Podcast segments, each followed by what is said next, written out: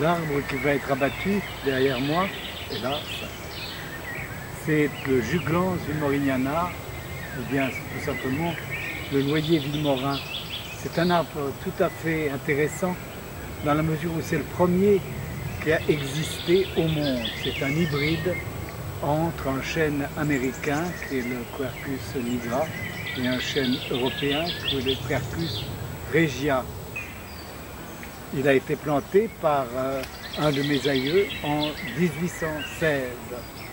C'est un noyer qui est presque stérile, il fait très peu de noix tous les ans, ce qui fait que les botanistes partaient à la recherche des noix dès l'automne en espérant en récolter une ou deux tombées par terre dans les feuilles. Et on les voyait à quatre pattes en train de gratter dans les feuilles, c'était assez spectaculaire. Je rappelle que le nom de juglance de Jovis glans, c'est-à-dire le, le gland de Jupiter, car le noyer était un des arbres dédiés à ce dieu.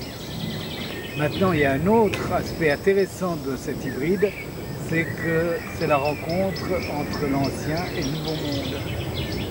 Lorsque d'habitude les graines venaient, les plantes venaient de l'est en ouest, et depuis la découverte du nouveau monde, les plantes ont commencé à émigrer d'ouest en est, et euh, ce, noyer est l'un un, des individus bien représentatifs euh, de la rencontre de ces deux mondes.